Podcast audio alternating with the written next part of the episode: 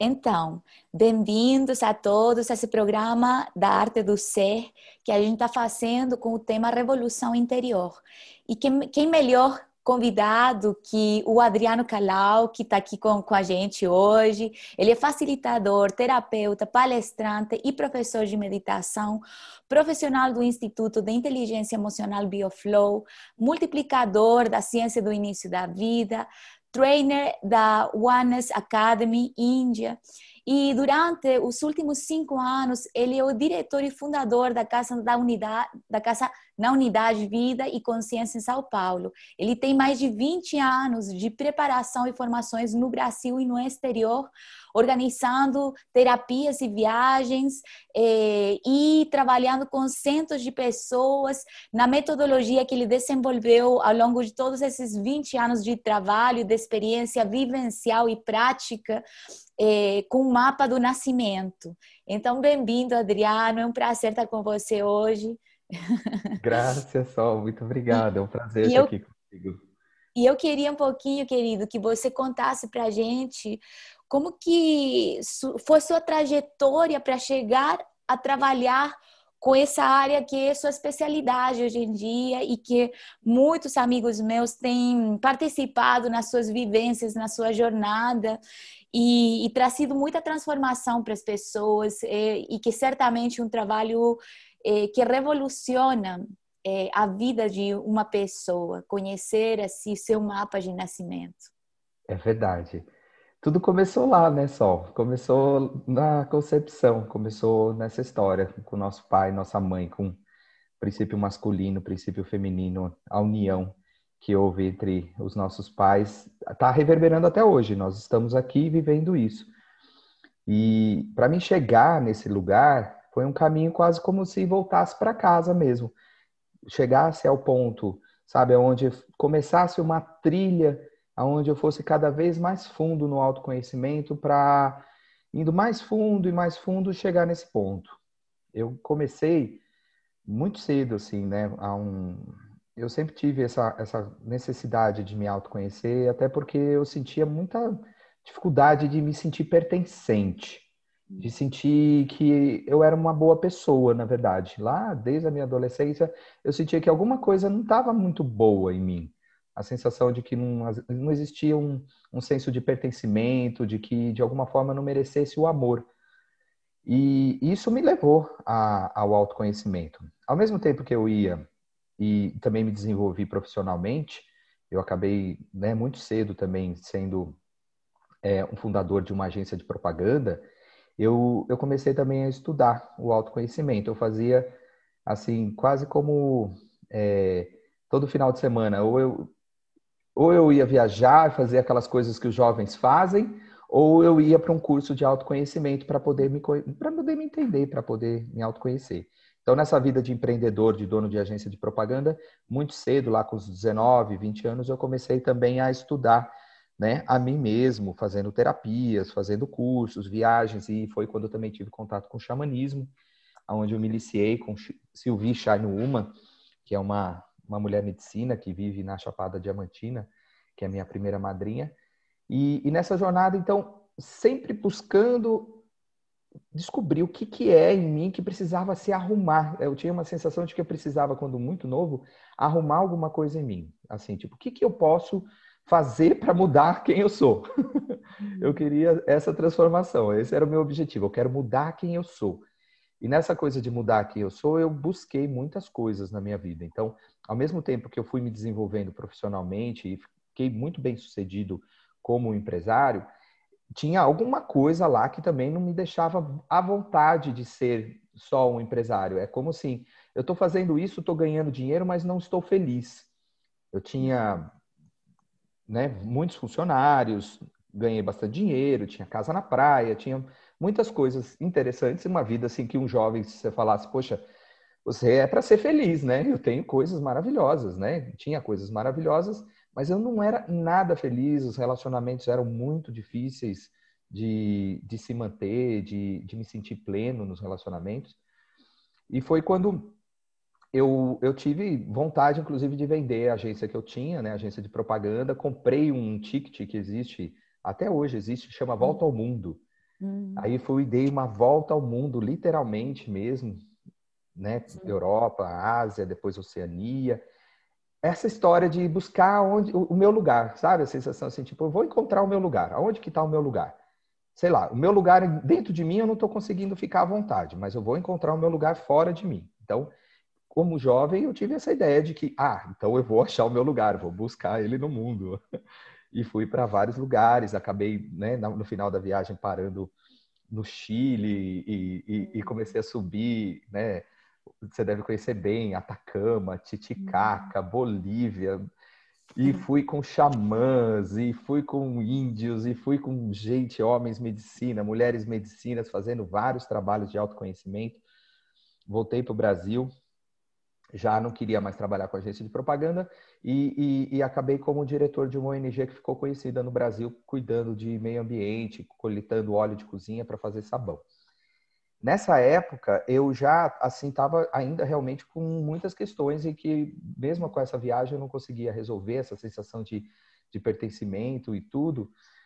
E aí eu comecei a fazer viagens para a Índia eu fui viajar, eu fui viajei para a Índia muitas vezes, mais de 12 vezes, mas as primeiras viagens para a Índia, eu tive contato com um estudo que chama-se Quatro Sextos através de Bhagavan, Sri Bhagavan, que colocou, me colocou em contato com concepção, gestação, parto, primeiras horas, mas de uma forma mística, como uma experiência, como uma vivência. E aquilo mexeu profundamente comigo assim, como quase muitas coisas já tinha feito, claro, tinha mexido comigo, tinha feito vários rituais, coisas muito fortes, mas tocar o meu nascimento foi muito emocionante. Eu chorei muito, senti muita coisa. Voltei para o Brasil e quando eu voltei para o Brasil, eu, eu vou conversar com a minha mãe sobre o meu nascimento, porque eu tinha informações que eu nunca tinha perguntado para ela. Hum. Aí eu cheguei para ela e falei assim, mãe, eu me vejo muito no pai, sabe? Eu me sinto assim, eu, eu me vejo muito em você, mas eu não me vejo muito no pai. E fisicamente, inclusive. E ela vira para mim assim com uma cara um pouco envergonhada e fala: "É, filho, pode ser que ele não seja teu pai."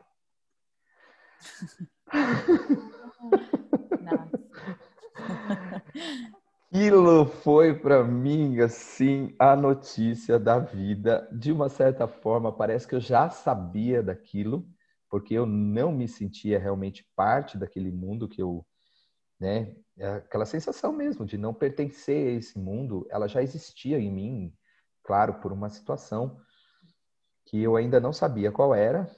E essa notícia também fez eu compreender muitas coisas e iniciar uma nova busca foi um novo momento na minha vida onde eu fui atrás da minha origem, atrás da minha história, atrás desse pai e compreender também como é que esse outro pai que me criou, como é essa relação com ele mesmo, que não sabia, inclusive, que né, eu não era filho dele, enfim. Então, tudo isso também existia aí por trás um, uma situação onde não era verdadeira.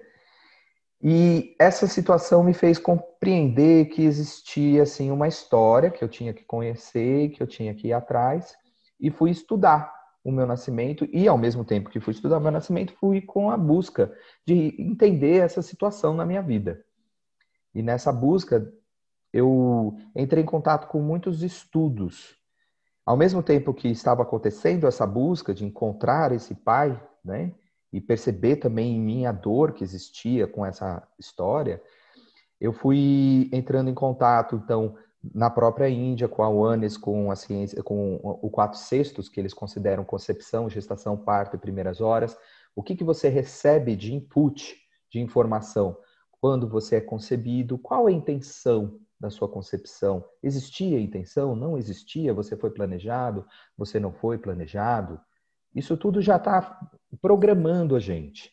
Depois, como é que foi a, a, a sua gestação? O que, que, estava acontecendo ao redor né, daquele universo que está ali dentro né, daquele útero, em termos do que a sua mãe sente, o que o seu pai sente, a sua família está vivendo, tudo aquilo a gente recebe, a gente é um somos seres feitos uns dos outros, ninguém veio nesse mundo nasceu aqui, apareceu, né? Tipo, foi materializado. Todo mundo veio de uma mulher, nasceu de um portal. Como é que também acontece a nossa primeira transição, essa coisa de sair de um mundo conhecido, que é de dentro de nossa mãe, para esse mundo desconhecido, que é esse mundo onde a gente vai para o ar, onde a, gente, onde a gente vê a luz pela primeira vez, e como a gente se sente recebido. A compreensão disso para mim, Sol, é, foi é, muito profunda porque aí eu descobri também, a partir também de vários estudos né, da, da psicologia transpessoal, que a gente é programado. Nós temos uma programação, somos programados. A nossa primeira vitória é a nossa primeira programação.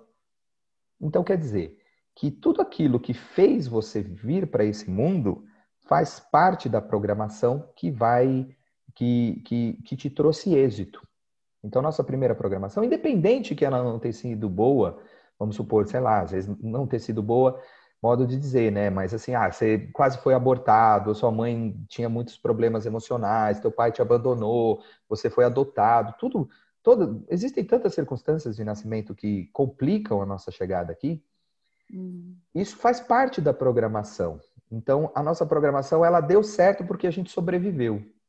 Então, quando eu descobri que existia uma programação que é uma programação de êxito e que depois, na nossa vida, a gente repete essa programação indefinidamente até que aqueles sentimentos, aquelas emoções não processadas sejam revistos, elas se repetem, como diria na Índia, karmicamente.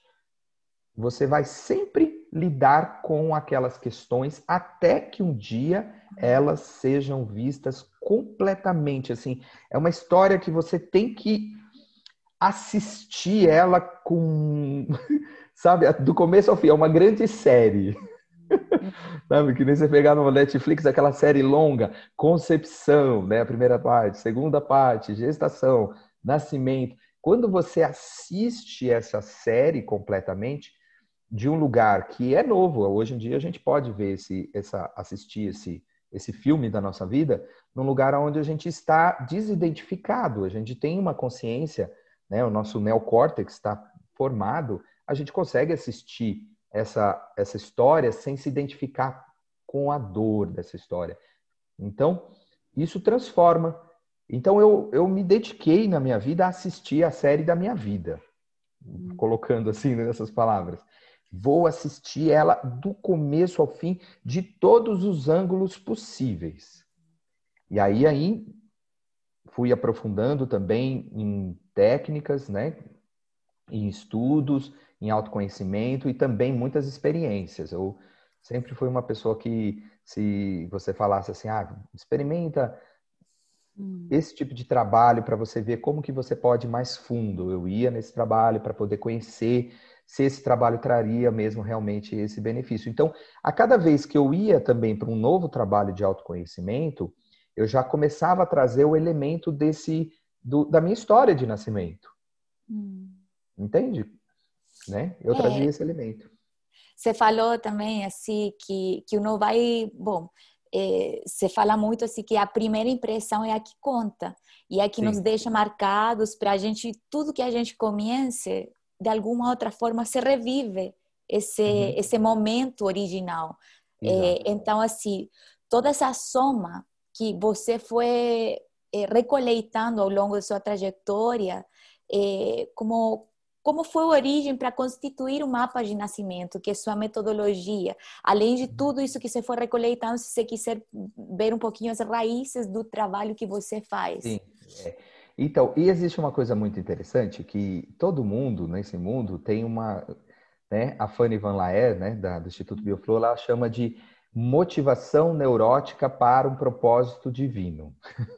Já ouviu falar isso? Não, mas acho legal. Motivação neurótica para um propósito divino. Eu nunca parei assim e fiz assim, ah, eu vou estudar nascimento porque eu vou criar um método. Na verdade, o nascimento veio né, para mim e eu tive que estudar para me autoconhecer. Então, assim, existia já uma motivação neurótica para um propósito divino. Hoje eu me sinto realmente muito hum. é, em, encontrei, sabe, um, um, algo que eu vim trazer para o mundo. Encontrei o meu lugar, esse lugar de pertencimento, esse lugar de se sentir amado. Ele chegou à medida que eu fui entrando dentro da minha história de nascimento e percebendo que aquelas crenças, aquelas coisas que eu acreditava, aquela necessidade de ser alguém que eu não era, era uma ilusão.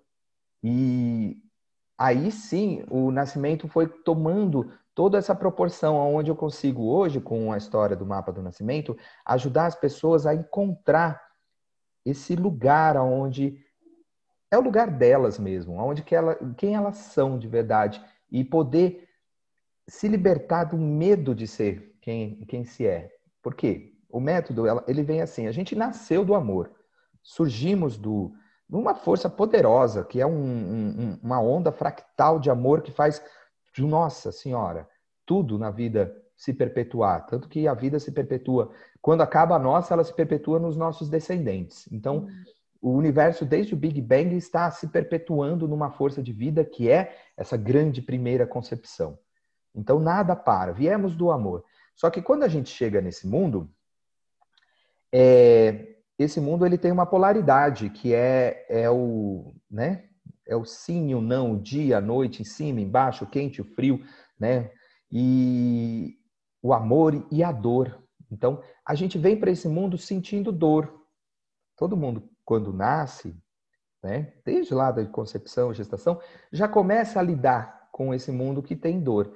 E quando a gente sente dor, o que acontece é que nós sentimos como se parece que algo em nós não é bom, algo em mim não é legal por que, que eu estou sentindo essa dor? Eu não sou bem-vindo?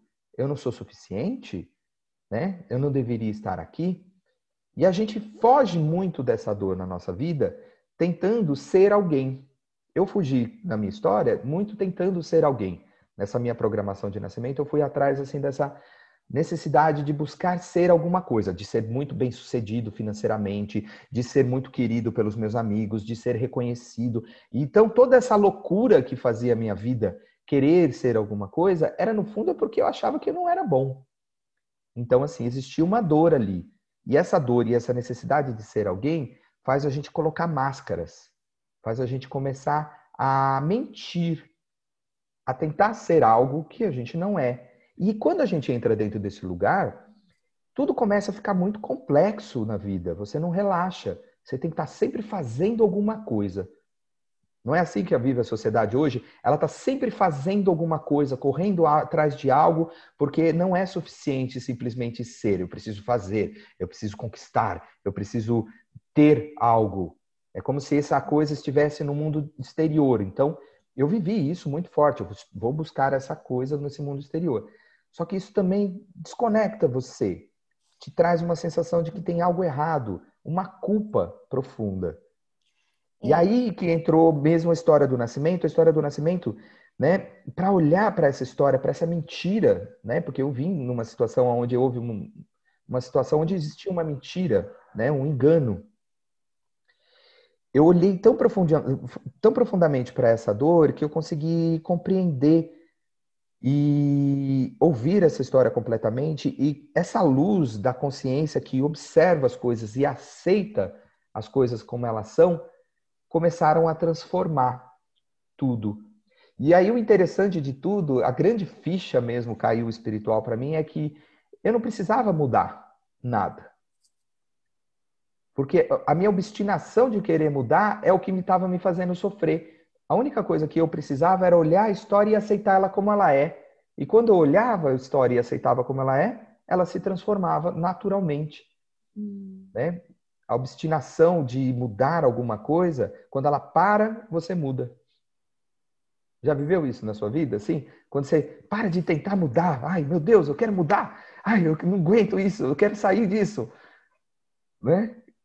E aí quando houve essa mudança, essa, essa mudança de percepção, as coisas começaram a mudar e, e aí o mapa do nascimento começou a ficar cada vez mais claro de como ele tem uma função de ajudar as pessoas a fazer uma reprogramação pela raiz, hum. que é ajudar as pessoas a desligar um cordão umbilical de dor que está ligado com o passado. A gente tem um cordão, todo mundo tem um cordão de dor ligado com o passado, porque ao mesmo tempo que você sentiu o amor ali, porque existia, óbvio, amor, a maior parte daquele tudo que a gente recebeu para nascer é muito poderoso, é a força da vida, é a força do amor.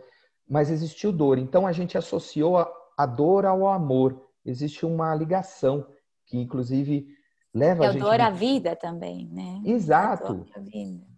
Hum. Que liga a gente a um prazer negativo. E é por isso que a gente acaba repetindo e repetindo situações indefinidamente. O programa, então, é isso. Por que, que eu repito, às vezes, situações de, de rejeição na minha vida? Vamos supor que você tenha nascido não foi planejado, né? Que é uma coisa muito comum para as pessoas.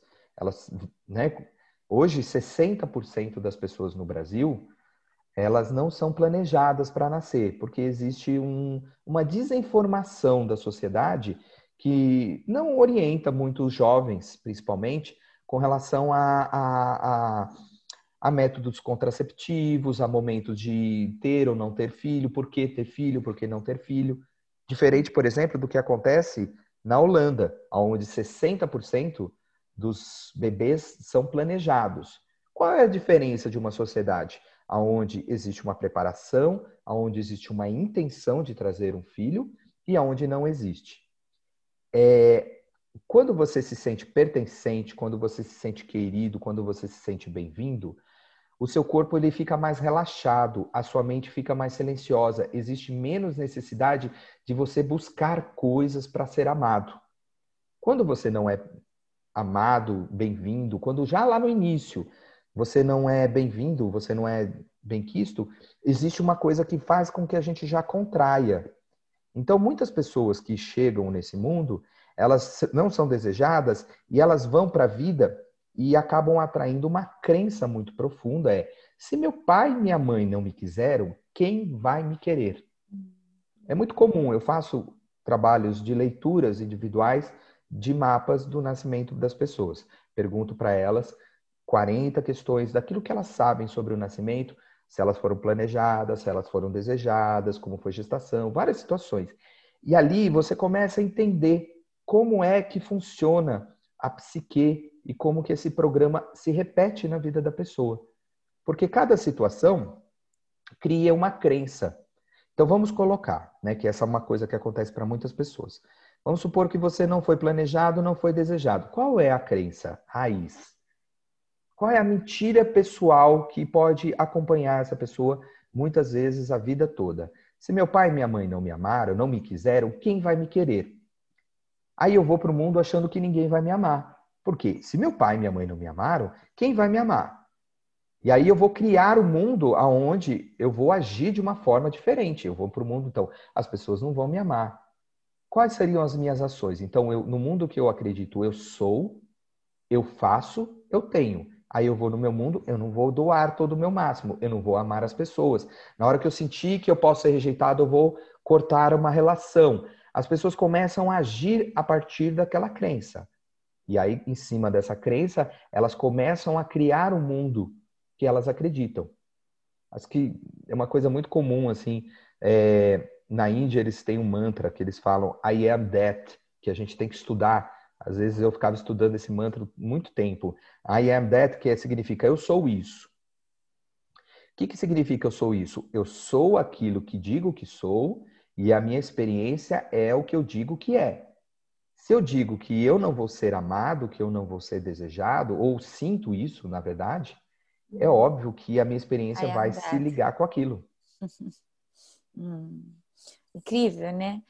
É, assim, eu estava te escutando e eu vejo muito que também a grande neurose da humanidade atual vem muito através de, do momento em que os partos passaram, saíram das mãos das mulheres e passaram para mãos do sistema médico, que, uhum. que ainda fez um pouquinho mais, mais complexo a chegada nesse mundo. É, então, assim, essa transição tem acelerado é, um, um sistema perpetuado um sistema muito nocivo que, que tem a ver com essa desconexão que amplificou em relação à natureza, em relação às comunidades e a ambição pela qual é motivado o mundo e, e em nossa em nosso sentimento de falta de pertenência num mundo que não nos representa em nosso aspecto essencial desse amor que você tanto fala então assim qual que é a importância além de tudo que você falou essencial de uma pessoa trabalhar seu nascimento. É, porque eu vejo que todos nós, por exemplo, tem complexos, tem coisas que ao longo da vida tem pessoas que têm e que não têm, mas o nascimento todo mundo tem. para estar aqui, todo mundo tem o nascimento. Então, como a gente pode convidar as pessoas para olhar nesse espaço, assim, é, que é desentra desentramar essa trama original, né? Uhum. Eu, eu eu digo para as pessoas que pelo menos uma vez na vida delas, elas têm que aprofundar esse estudo de uhum. como tudo começou. Porque a fruta nunca cai longe do pé. A primeira impressão é a que fica. Esse ditado está em todas as línguas. Em todas as línguas existe. A primeira impressão é a que fica. Então, essa primeira impressão que nós temos do mundo criou uma crença. Se você quer viver uma coisa nova da sua vida, você precisa olhar a crença inicial. Você tem que olhar qual foi a crença que está no seu passado que ainda te prende hum. àquela história. Porque a gente não consegue criar uma nova história preso a uma crença do passado. Para a gente hum. poder estar livre, viver aqui no presente, criar coisas novas em direção a um desconhecido, coisas que a gente ainda não viveu, a gente precisa ver uhum. que nós estamos ainda repetindo a mesma história. E que história é essa que a gente está repetindo? Essa semana, então, eu atendi uma moça que tinha uma questão, ela está separando de um marido depois de 30 anos. Ela estava muito chateada com isso, 30 anos de casamento. E só que ela vivia muito submissa durante esses 30 anos da vida dela, ela viveu uma pessoa assim totalmente submissa ao marido. Fazendo o estudo do nascimento, ela compreendeu que esse estado de submissão veio no momento do nascimento dela.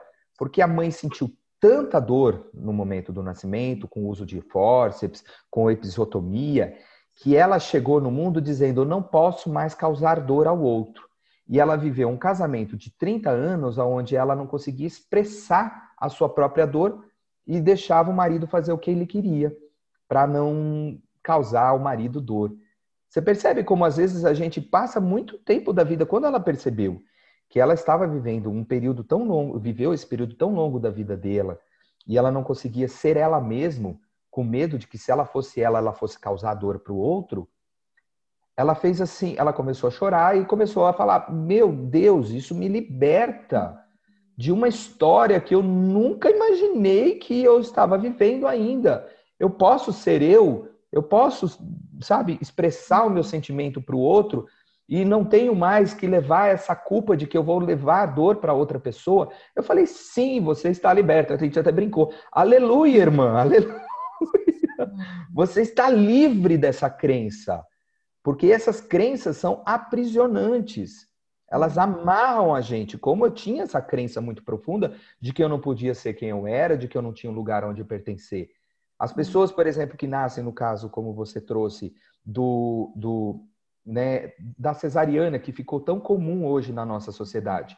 Em alguns momentos, se aquela cesariana realmente salvou sua vida, você vai ser muito grato pela ajuda. Agora, se aquela cesariana foi desnecessária, você não vai gostar nada de receber ajuda. Você vai ter muitas questões de controle, de achar que você está sendo invadido, que estão tirando de você o poder pessoal de realizar. E aí você pode criar uma sensação de que você não consegue fechar ciclos, porque a uhum. cesariana, ela impediu um fechamento de um ciclo que você podia fazer por você mesmo. O pessoal de cesariana tem libertações muito profundas quando eles descobrem que um processo que era para ajudar acabou tirando, inclusive, eles de contato com a própria mãe. Porque quando você está nascendo, a dor conecta você com a mãe, a oxitocina e os 11 hormônios que regem aquela maravilha que é um parto, né? Você sabe como é. Aquilo tudo está acontecendo e está conectando você. A dor, ela, ela não é só dor, ela tem amor ao mesmo tempo. É um paradoxal, né? Tá doendo, mas ao mesmo tempo o organismo está preparando tudo aquilo para você se conectar com aquele ser. E aí, quando você está nascendo, vão e cortam, vamos supor assim, você diz, eu quero nascer. Não permitem que você faça esse processo total por você mesmo, a sensação que dá é de que eu não sou suficiente. Muitas pessoas, às vezes, acabam trabalhando essa dor, porque é uma dor profunda. Não tem nada errado de ter essa dor. Ela vai ensinar alguma coisa. Toda dor, né, traz também um potencial de força, aonde você vai se desenvolver, a motivação uhum. neurótica, como eu falei. Então, uhum. essas pessoas elas vão acabar desenvolvendo também coisas para lidar com isso. E aí isso é uma libertação também, porque uhum. ela fala, opa, uma história do passado que aconteceu comigo no meu nascimento, com aquelas pessoas, naquela situação, ainda está mandando na minha vida. Então, se você sabe disso, você fala, para. E aí você começa a criar uma reprogramação. Não adianta só saber a história. Isso que eu trago no mapa. Você descobre a história, qual é a dor, qual é a crença raiz, qual é a mentira pessoal, aquela coisa que você atrai mais com aquilo que você acredita. E ali depois você vai também trabalhando para fazer uma reprogramação, porque o nosso cérebro, ele é, ele é plástico. A gente, quando nasceu, tinha o, o, o sistema reptiliano, que é de sobrevivência, né? É, segurança, proteção, é instintivo. Depois desenvolveu, logo em seguida, né? ainda na, no útero, o, o límbico, onde você começa já a sentir as coisas, não tem ainda nenhum tipo de discernimento, de autoconsciência. E depois de muitos anos, lá para os 20 anos, termina de ser desenvolvido o neocórtex. Então, assim, hoje nós temos um cérebro que permite com que você observe essas histórias e quando você assiste essas histórias, sente aquelas emoções com a consciência que nós temos hoje, elas se transformam né? Então, aquela história de Jesus, né? Conhece a verdade e ela te libertará. Então é isso. Hoje, quando você para para olhar para a história, quando você sente a dor, quando você reconecta com aquela criança, observa aquilo que ela sentiu, entende o que, que foi a crença que ela criou, aquilo já começa a mudar.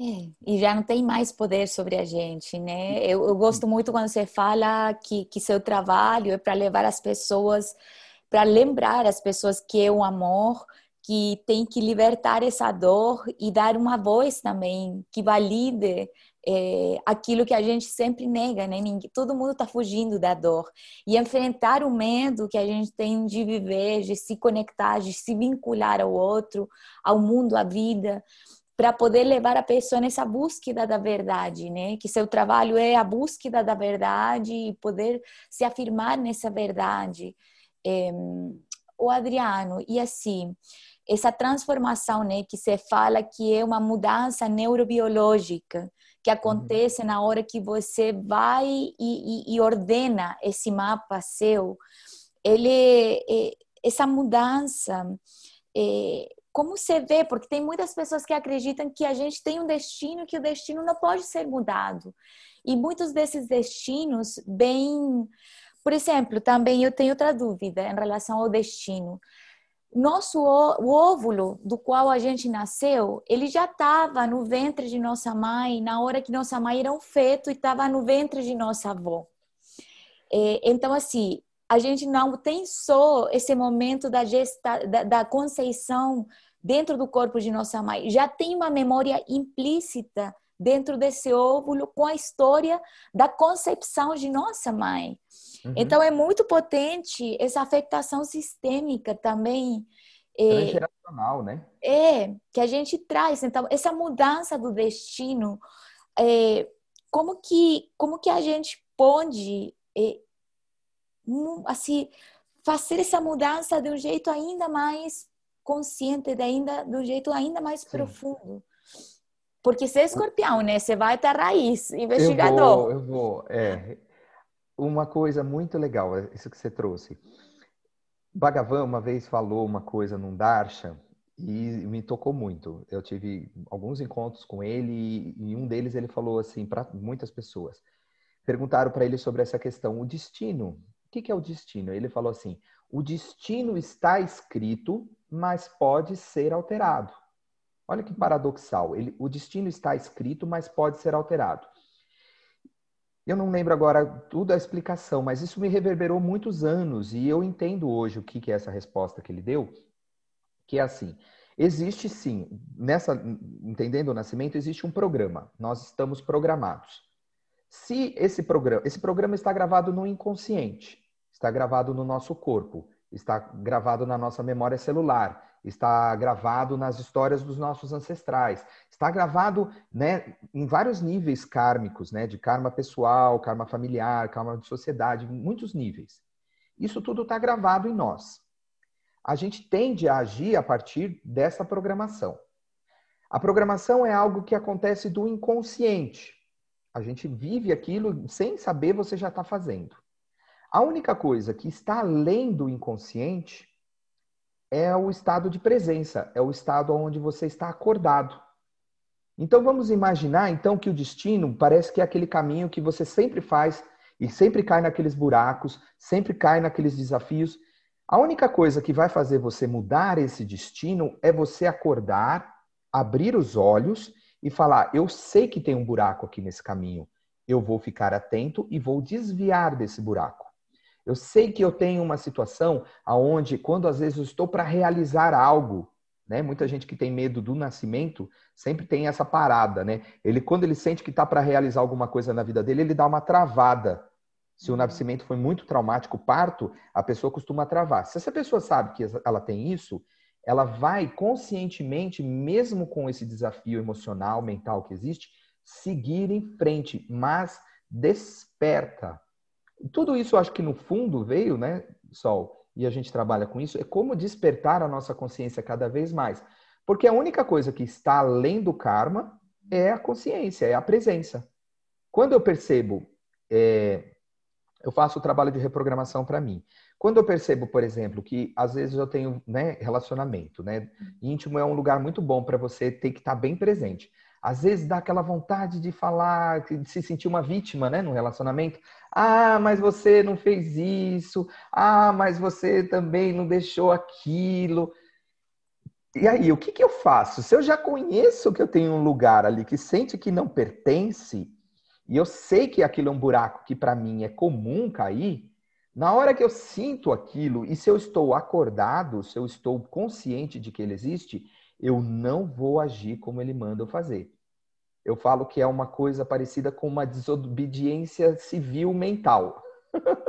Sabe como? Eu vou desobedecer esses pensamentos, eu vou ignorar. O Osho falava isso, ele falava assim: meditação é ignorar os pensamentos. Eu demorei para entender o que ele queria dizer. Então, na verdade, vem. A... Mas na verdade, você só consegue ignorar um pensamento e um sentimento quando você está bem consciente e familiarizado com ele. Se você não está familiarizado com ele, se você não sabe que ele é mentiroso, que ele está te auto-sabotando, você não para. Ele vai embora. Ele segue em frente. Então, é isso que é o destino. Ele vai seguir se você estiver dormindo. Se você vai despertando, você começa a escolher, tem uma pequena chance de escolher. Não é uma gigante, né? O Bhagavan falava uma outra coisa interessante sobre o livre-arbítrio. Livre-arbítrio, ele fala assim, que é como folhas de árvores que caem no quintal da sua casa. É sua escolha limpar ou não o seu quintal. Tem coisas que a gente só vai ter que lidar com as consequências. E é o que, o que é. Então, nós estamos seguindo um caminho né? O nosso destino. Eu sentia que o meu destino estava fadado a não me sentir não pertencente, a sentir que eu era um erro. Assim, lá atrás na minha vida, eu tinha a sensação de que ferrou. Pau que nasce torto, morre torto. Conhece essa? Né? Mas, isso. E, e, na verdade, eu percebi que não tem problema nenhum, né? Ser como eu sou. Que eu posso ser torto e todo mundo é torto também, ser feliz mesmo assim. Né? Hum. Sabe? Não preciso mudar isso, eu preciso mudar a forma como eu lido com isso. É diferente o que, é o como eu lido. Então, quando você muda o como, o que já é o que é. Você tem que lidar com a situação. Como você lida com a situação aí você vai entrando em oitavas, em que você entra numa espiral. Então você cada vez vai ficando melhor em como lidar, por exemplo, com a sua programação, por exemplo, de uma pessoa que nasceu prematura, de uma hum. pessoa que nasceu cesariana, de uma pessoa que foi abandonada pelo pai. Todo mundo tem uma questão. Como eu vou lidar com isso? Ah, eu vou lidar com isso tentando buscar a aprovação do masculino. Vamos supor que foi a pessoa que não recebeu a aprovação do pai, que é muito comum. Ah, eu vou buscar a aprovação do masculino de qualquer jeito. Para eh, algumas pessoas isso vira um vício, buscar a aprovação do pai, né?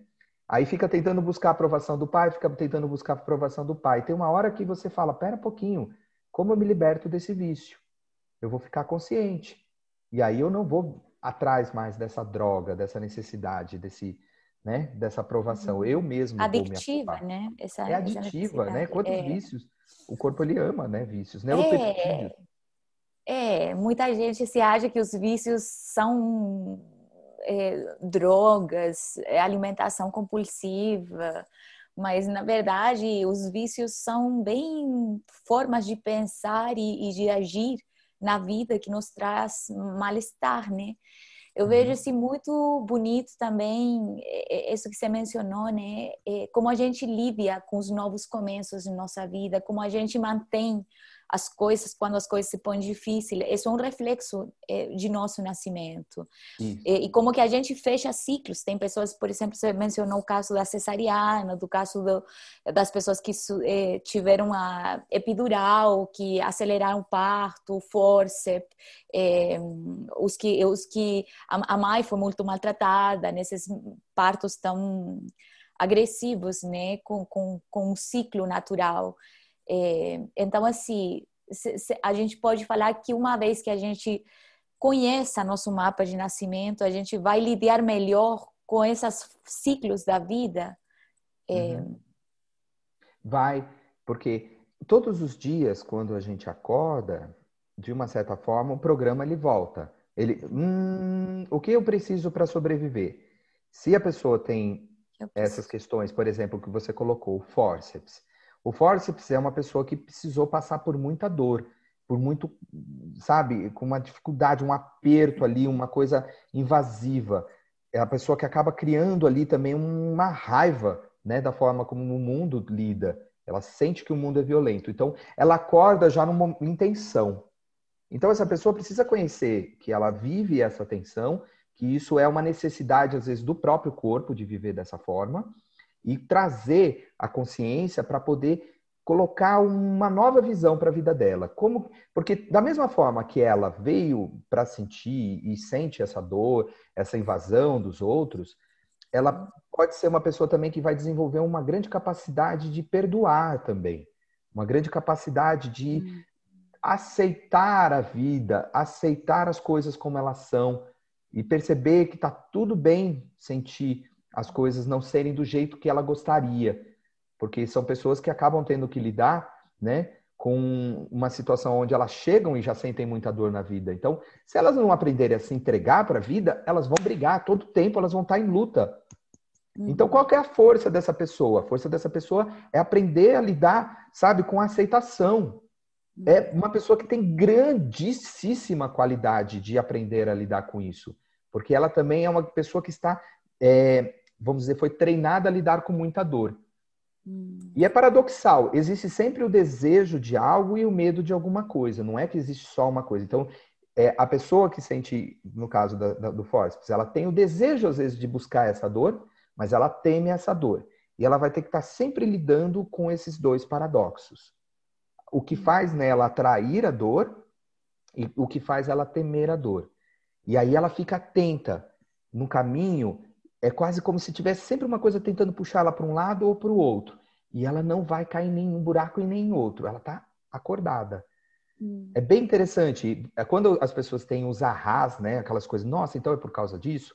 Elas começam a perceber que é, essa mentira, as mentiras pessoais, elas acompanham a vida delas o tempo todo. É quase como se um fantasma tivesse sempre com você. Eu sempre tenho um fantasma comigo falando que eu não pertenço, que, eu, que, alguma coisa eu, é um fantasma. Eu, eu, já sei que ele existe. Tem hora que ele fica forte, tem hora que ele ele passa, mas eu já sabe que nem o, escuri, o vale da né, tem várias histórias né bíblicas né do vale da morte. Você passa por esse vale, você ouve as tentações, mas você não cai dentro delas. Você fica bem consciente. E aí você vai e, e é importante ter aí só a visão é importante a gente criar uma visão de aonde eu quero chegar. O trabalho do mapa é isso também. Então tá, eu já sei os caminhos que eu tenho percorrido. Eu tenho parado aqui na interrupção, eu tenho parado aqui no, na concepção, né? Porque a, o programa ele sempre lida com início, né? Concepção. Você na sua vida está sempre concebendo coisas, está gestando coisas, está parindo coisas e está celebrando ou não as coisas que você conquista. Então, Sempre existem esses ciclos. O que, que acontece em cada ciclo? Quando você conhece o seu nascimento, você às vezes vai perceber que você tem gente que para ou tem alguma questão mais forte em determinado ciclo. Hum. Por exemplo, outro dia eu atendi uma moça que falava que ela foi super desejada, foi super planejada, sente que quando começa as coisas flui tudo super bem para ela, mas daqui a pouco, depois de um tempo, ela diz que ela paralisa e não consegue fazer nada. Ela entra dentro de um casulo. No estudo dela, a gente chegou ao momento da gestação aonde a mãe dela ficou doente. Ela precisou ficar dos seis aos nove meses de cama, mãe, com as pernas levantadas.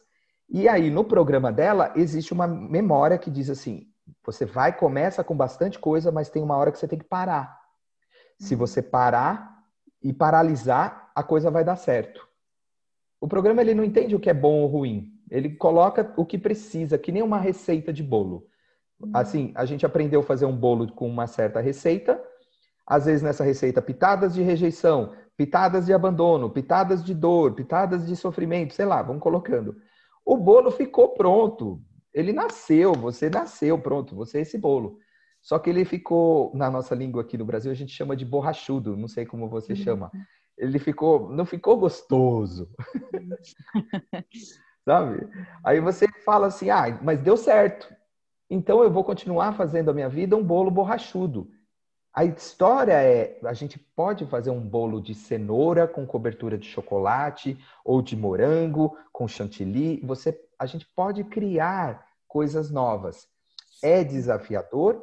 Sim, porque a gente não sabe outra receita. É por isso que é importante você visualizar a nova receita você tem que programar o seu corpo para sentir coisas novas. Quando você programa o seu corpo para sentir coisas novas, para pensar coisas novas, você meio que está preparando aonde você quer chegar. É a coisa da visualização, do sonho. É você preparar o mundo que você quer receber. Você vai em direção a ele. Rumi fala isso, né? O poeta. Que você tem que ir em direção ao mundo que você quer criar. Você não você tem que ir lá. Você tem que uhum. sonhar esse mundo e ir em direção. Então, quando você sabe, no meu caso, por exemplo, eu sonho uma unidade muito maravilhosa com o pai. E é o que eu vivo na minha vida. Porque toda essa situação com o pai, né? Porque eu acabei tendo dois pais, né? O pai biológico, o pai criador. E aí agora mesmo, tudo isso me levou para Deus. Eu sonho uma conexão profunda com o pai. Eu quero estar sempre em conexão com Deus. Então eu tô sempre acordo, todo dia eu visualizo essa conexão, eu visualizo a luz divina, eu visualizo a mãe terra, eu visualizo a concepção acontecendo de uma forma maravilhosa, eu visualizo a gestação do meu dia, quem são as pessoas legais que eu quero que cheguem na minha vida, que nem você chegou, sabe, que nem outras pessoas chegaram. Quem são, quem é essa conexão que eu quero criar? Quem são essas coisas que eu quero parir? O que, que eu quero, que, que eu quero que nasça? Eu quero que nasça, sei lá, muitas pessoas felizes com o meu trabalho. Estou dando algum exemplo, que é o que eu faço no meu dia a dia. E, e cada vez eu vou ficando melhor em visualizar isso. Então eu visualizo o dia, às vezes eu visualizo a semana. Não só visualizo, eu visualizo e sinto a sensação. Porque isso, segundo a neurobiologia, é uma coisa muito interessante. O corpo, ele não difere o que você pensa e sente do que é realidade. Se você consegue e desenvolve-se para ser bom em visualizar conexão, amor, pertencimento, alegria, mesmo que não esteja acontecendo no seu mundo exterior, mas está acontecendo dentro de você, o corpo lê do mesmo jeito. E o legal de tudo isso é que você começa a atrair isso, porque isso começa a virar a forma como você sente o mundo. Então, I am that. Eu sou isso. E aí você vê que, nossa, a vida vai ficando gostosa. Aí chega uma fase e você fala, puxa vida, dá para ser bom tudo isso? Dá. Hoje eu vivo uma vida boa. Né? Com a minha companheira, a gente mora num lugar maravilhoso, com o meu trabalho, com a filhinha dela. Então, tudo isso a gente está né, criando o tempo todo. Hum. E você cria isso também nesse trabalho maravilhoso que vocês fazem, que eu sou super fã, né? Obrigado, Adriano. A gente já está chegando no finalzinho e eu queria que você comentasse se algum conselho final que você queria dar para toda a nossa audiência nesse momento. É, por onde começar essa investigação profunda e, e também contar um pouquinho do seu trabalho, né? O que, que você está desenvolvendo nesse momento agora com a uhum. pandemia, que o presencial foi mutando é, para o digital, que conta assim, em que, que você está agora também, se as pessoas quiserem Sim. se aprofundar e de um jeito mais comprometido com essa cura interna, uhum. para onde que eles vão? Ah, eu, eu recomendo para as pessoas fazer esse estudo de conhecer a sua raiz, conhecer a essência daquilo que te trouxe aqui. Isso, para mim, assim, é muito importante, principalmente para aquelas pessoas que sentem intuitivamente que têm questões com o nascimento. Tem uhum. pessoas que, quando fala disso, com certeza, vai falar: Nossa, mãe, eu sei que tem alguma história lá. Às vezes não é nem uma memória declarativa, porque às vezes a mãe fala que foi maravilhoso, mas às vezes tem alguma história que você ainda nem sabe. Pode ser que você tenha perdido um irmão gêmeo, né? Uhum. Dentro, sabe, sem a sua mãe saber. E você tem aquela sensação de eu tô sozinho no mundo, me abandonaram aqui. Então, as pessoas que têm essa intuição com relação ao nascimento, que uhum. perceberam que existia coisas traumáticas na sua chegada, essas principalmente eu recomendo que elas, né, acompanhem meu trabalho, ou até vão buscar também, porque existe outro, hoje também psicologia pré e perinatal, enfim. É uma coisa ainda um pouco nova, mas existe já, né? Não sou só eu que estou falando sobre isso. Graças a Deus existem muito mais pessoas também e existe uma ciência também por trás que está trazendo essas coisas. Eu trago de uma forma onde eu acabei moldando um método, onde a minha experiência de vida me fez trazer esse método. Eu quero levar ele para mais pessoas. É por isso que a gente está até trazendo. Quero em breve que o, o, grupo que acompanha, né, vocês tenha acesso a esse trabalho, que a recebam. A gente vai estar junto no festival. É, a gente vai estar junto no festival, que recebam isso, porque isso para mim é um presente para a vida. Eu quero doar isso para o maior número de pessoas, até o último suspiro da minha vida. Eu vou falar, pronto, cumpri. Cumprir é. minha missão de ajudar as pessoas a se libertar de crenças profundas ligadas ao nascimento, porque hum. é assim que eu cheguei. É, é, com isso que essa é a minha dor mais profunda e esse é meu dharma para a vida. Então, recomendo as pessoas a estudar. Se quiserem estudar de uma forma pessoal, eu faço leituras. Eu faço uma leitura por dia. Eu não faço mais de uma leitura porque é algo exigente. Que eu ainda faço, mas que porque são duas horas de atendimento, mais o estudo também que precisa ter antes do atendimento, eu faço a leitura individual para a pessoa compreender de uma forma como uma leitura mesmo. Vamos supor, eu sou um, a minha esposa é astróloga, né? Ela lê a, o mapa astral das pessoas. Vocês gostam? Todo mundo, eu adoro astrologia, você também. Ela lê o mapa astral das pessoas. Eu sou um astrólogo da Terra, tá? Então assim, só para explicar, eu não leio o mapa das estrelas procurem astrólogos, se quiser, até a minha esposa. É. Mas eu leio aqui na Terra, eu leio a história que é. Se imagina, se as estrelas, Netuno, Plutão, Saturno, a Lua, o Sol influenciaram a sua vida, imagina então a barriga da tua mãe, o obstetra, seu pai, sua avó, todo mundo que estava ali ao redor. Né? É outra constelação, né? Uma é, constelação... é, é, é, é um, um, primeiro círculo, né? Depois vai para as estrelas. E o interessante é que tudo se casa. Hoje em dia, eu com a hum. Deva, né, aqui, a gente começa a estudar, às vezes, pessoas que fazem trabalho com ela e comigo, e a gente fica impressionado, fala, gente, como o universo faz tudo matematicamente certinho, até a, a, o ciclo com as histórias, enfim. Então, eu, né? eu, recomendo as pessoas fazerem a leitura pessoal, acompanham os trabalhos que eu tenho nas, nas redes sociais. Eu dou muita informação. Hoje em dia, é, isso que é o legal da, da, dessa nova economia, né? Você doa, você abre tudo, você está aqui fazendo um, um podcast incrível que as pessoas vão acessar gratuitamente. Eu também coloco nas minhas redes coisas gratuitas, as pessoas leem. Existe muita informação.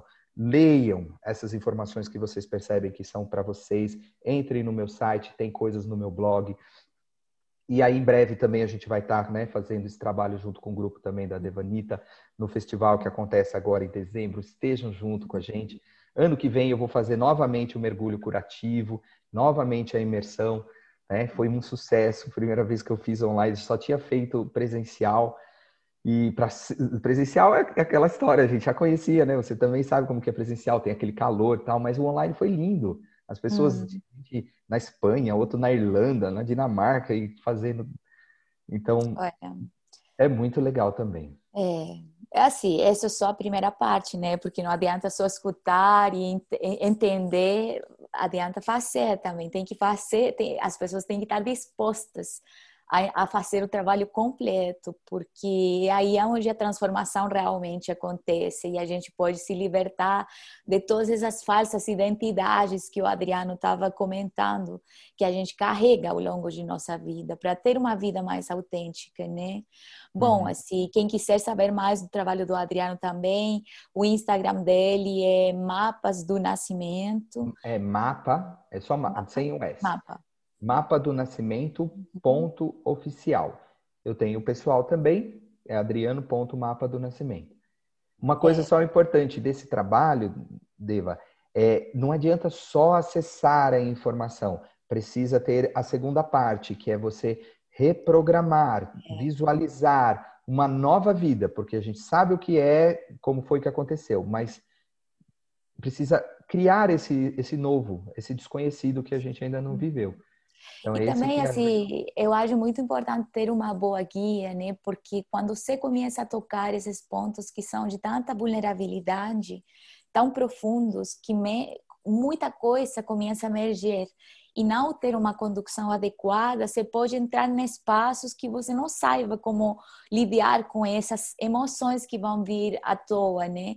Então, Sim. assim, eu assim, altamente recomendo ter uma boa guia.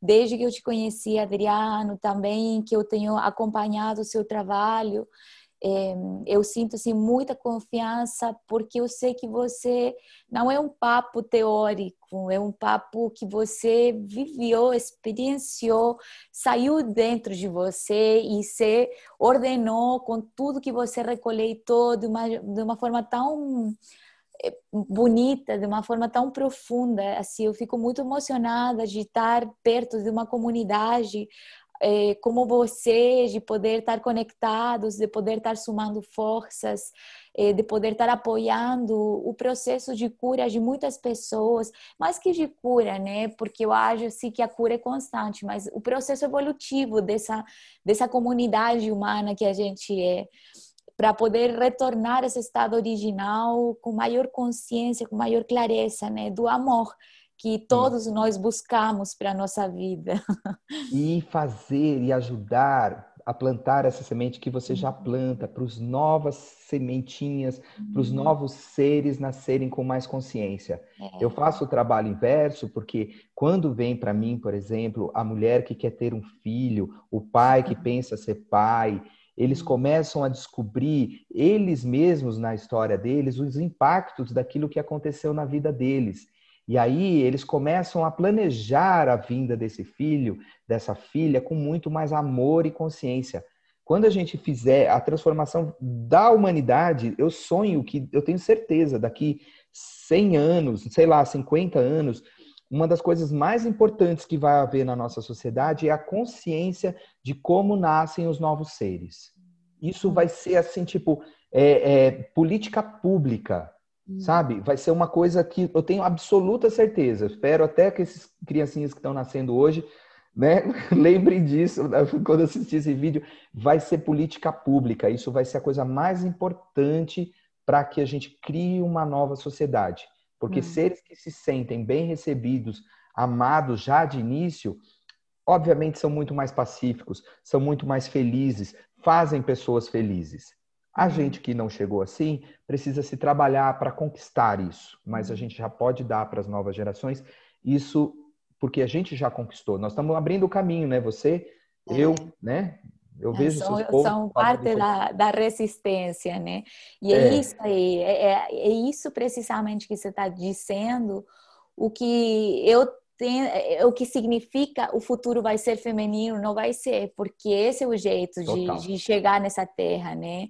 Então, assim, eu agradeço muito sua dedicação, sua toda os passos que você deu, certamente para poder abraçar a sua história, para poder é tão bonito quando não vê alguém que assume o que é sem é, pretender mais e com essa justa medida poder levar uma cura tão grande assim nesse espelhamento de, de, de da coragem que uno tem para poder enxergar a sua história em toda a potência e magnitude que ela tem e com todos os tesouros que estão atrás escondidos né? Olha só assim o tremendo a tremenda trajetória para poder chegar ao que você está fazendo hoje e é certamente assim muito hermoso de ver, de, de ser parte dessa cura personal da sua alma e, e poder também a gente tomar é, dessa água para a gente também se sanar mais profundamente. Então, Adriano querido, muito obrigado, Gratidão, gente, querida. por seu trabalho. Todas as pessoas que estão assistindo, gente, vai lá. Ele fez uma vivência, uma jornada linda. Ele entrega muita informação. Aproveita de se nutrir para a gente poder fazer essa transição em que a gente está com mais alegria é, entre todos esses seres humanos que estamos aqui, nos reconectando novamente por essa nova terra, por esse novo mundo. É, e assim, é isso. A gente finaliza mais um capítulo da Arte do Ser que vai estar no podcast do meu Spotify. Então, obrigado, querido. Se quiser se despedir da galera. Ah, eu que agradeço. Vou fazer aqui uma selfie. Vamos, vamos fazer. Verdade, também vou fazer. Vou tirar uma foto sua com a gente aqui junto. Ah, eu estou muito feliz pelo convite, estou muito agradecido pela, pelo seu acolhimento, pela sua pessoa amorosa. a gente né, levar essa informação bonita, tão é. libertadora para as pessoas. Então, é, estou disponível, saiba disso, tá? Só o que você quiser para fazer com vocês esse trabalho. Admiro muito você, seu pai, vocês vêm de uma uhum. linhagem. Você é uma fruta que caiu ali do pé desse ser maravilhoso. Eu só conheço teu pai, não sei, não conheço tua mãe, mas é um cara muito bonito. Então é óbvio que você também recebeu, né, esse essa, essa herança. Então, muito obrigado. E vocês e toda essa egrégora também do Conta. É, obrigada a todo mundo que está aqui nos assistindo. Obrigado você, Adriano, gente. Até breve. Até breve. Beijo. Beijo.